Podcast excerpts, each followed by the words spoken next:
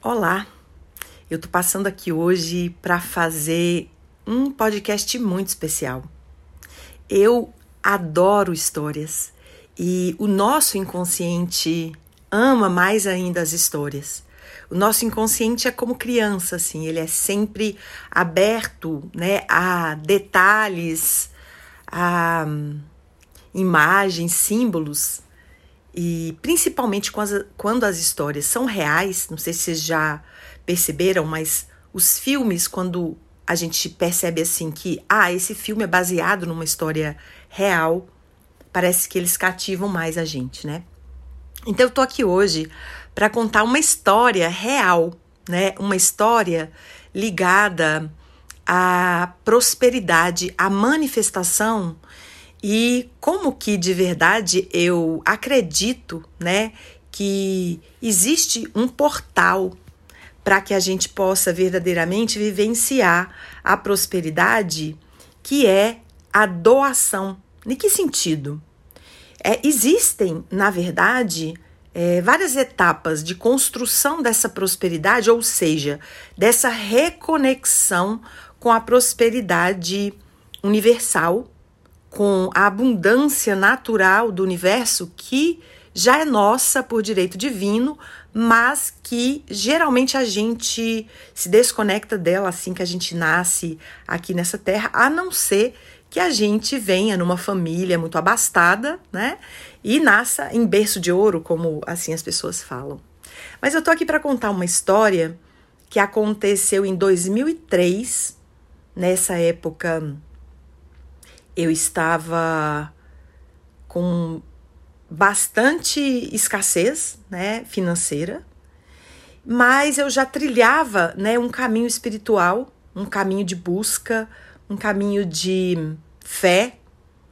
Já tinha conseguido muitas coisas a nível emocional, né, porque é, se vocês escutam a minha história, tem até um, um vídeo lá no YouTube chamado, né, Cristina Camargo, Minha História, que eu conto quantas coisas que eu passei, né, até, até chegar aqui, né, onde eu, eu me encontro hoje, é, realizada, né, em todas as áreas, assim, eu posso dizer, né, eu tenho muita gratidão, acho que se, se eu for me comparar com outras pessoas, né, pode ser que eu ainda tenha muita coisa a alcançar, mas aqui é, eu sinto que para onde, de onde eu vim, onde eu cheguei, eu já alcancei muitas coisas. E tem uma história que eu quero compartilhar com vocês hoje, é, que fala, eu sempre tive muita fé e eu sempre acreditei muito é, no que esses, né, os livros de, de autoconhecimento, de pensamento positivo falavam que a gente primeiro precisa é, sentir é, antes da gente é, manifestar aquilo que a gente quer. Então, ah, se você quer realmente é, ficar rica, você tem que começar a experimentar essa sensação de como se já fosse, né? De viver como se já fosse. E aí, nessa época, gente, eu participava de, de Siddha Yoga, não sei se vocês já ouviram falar, que é uma é uma filosofia de vida, né? Que a gente que tem é, gurus vivos, né? E, e hoje a guru é, se chama Guru Maiti de Vilassananda, é uma linhagem de que vai passando de guru para guru, né? E, e é uma tradição muito maravilhosa, né? Que, que atua com mantra e com meditação. E nessa época, então, eu já tinha. Estava praticando, estava participando, mas de uma maneira muito.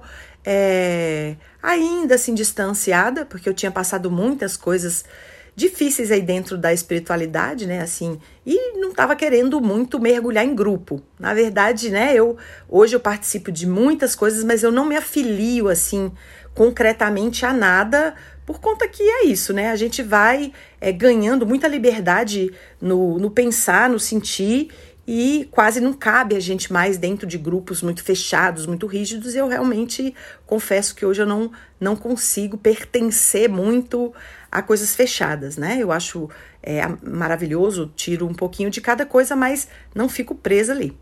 E aí, nessa época, eu estava participando né, de, de, de Siddha Yoga, das reuniões, e eu tive uma meditação onde a Guru Mai, né, que é a, a, a, a Guru, ela, enquanto eu meditava, eu vi ela dançando e me convidando para ir lá para o Ashram, nos Estados Unidos.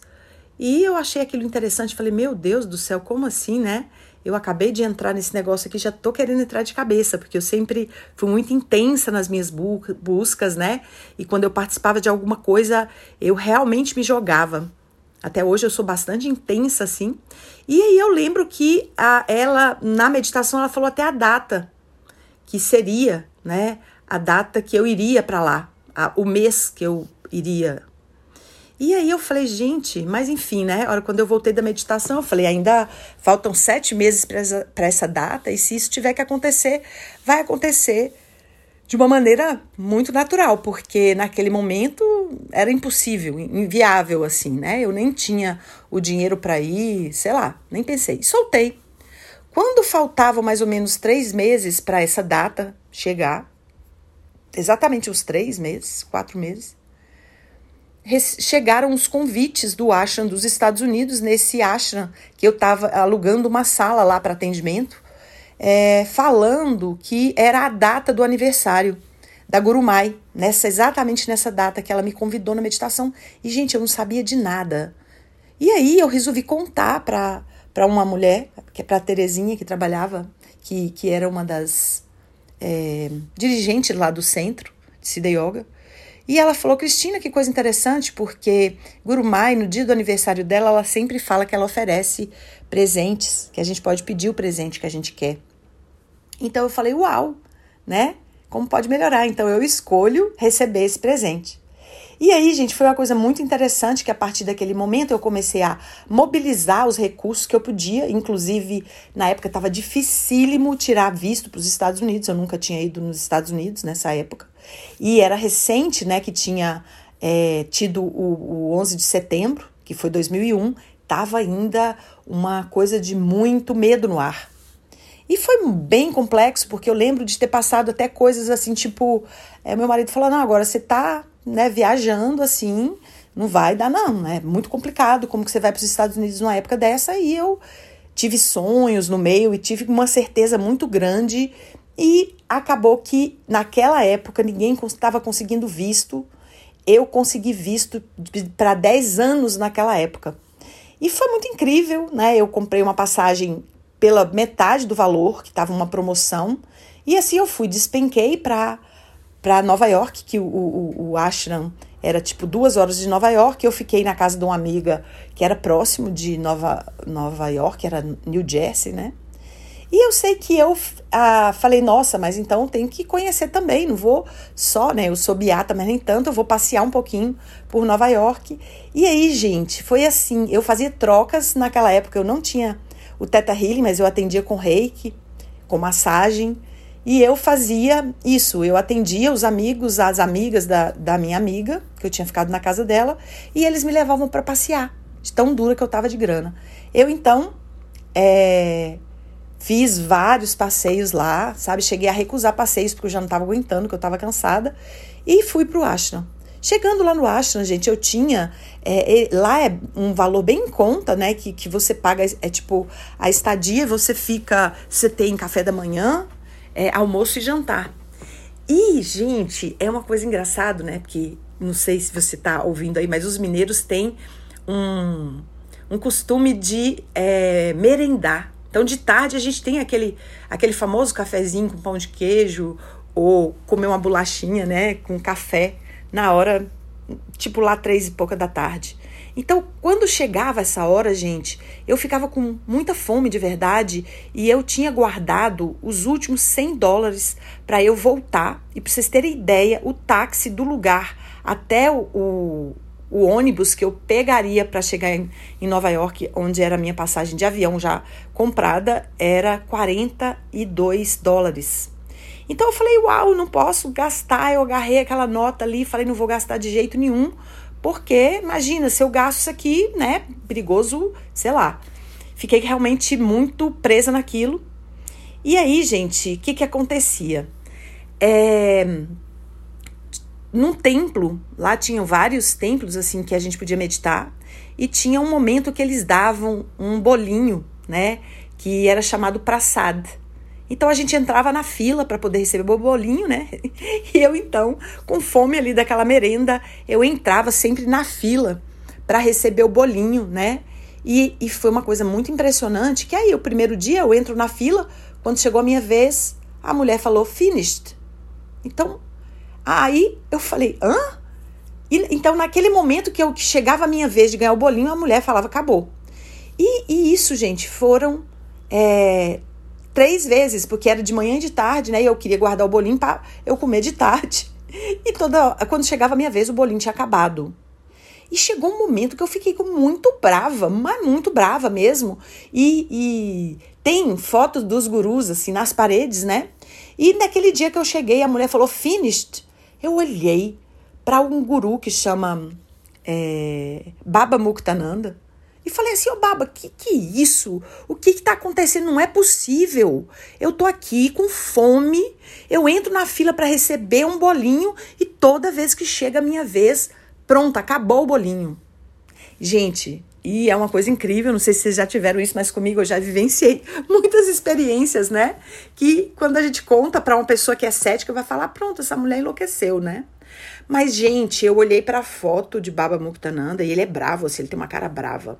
E ele olhou para mim e falou assim: Cristina, você veio aqui para se conectar com a prosperidade e você está agindo como uma mendiga.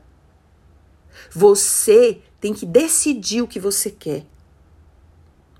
Gente do céu, foi muito louco porque aquilo foi muito real para mim.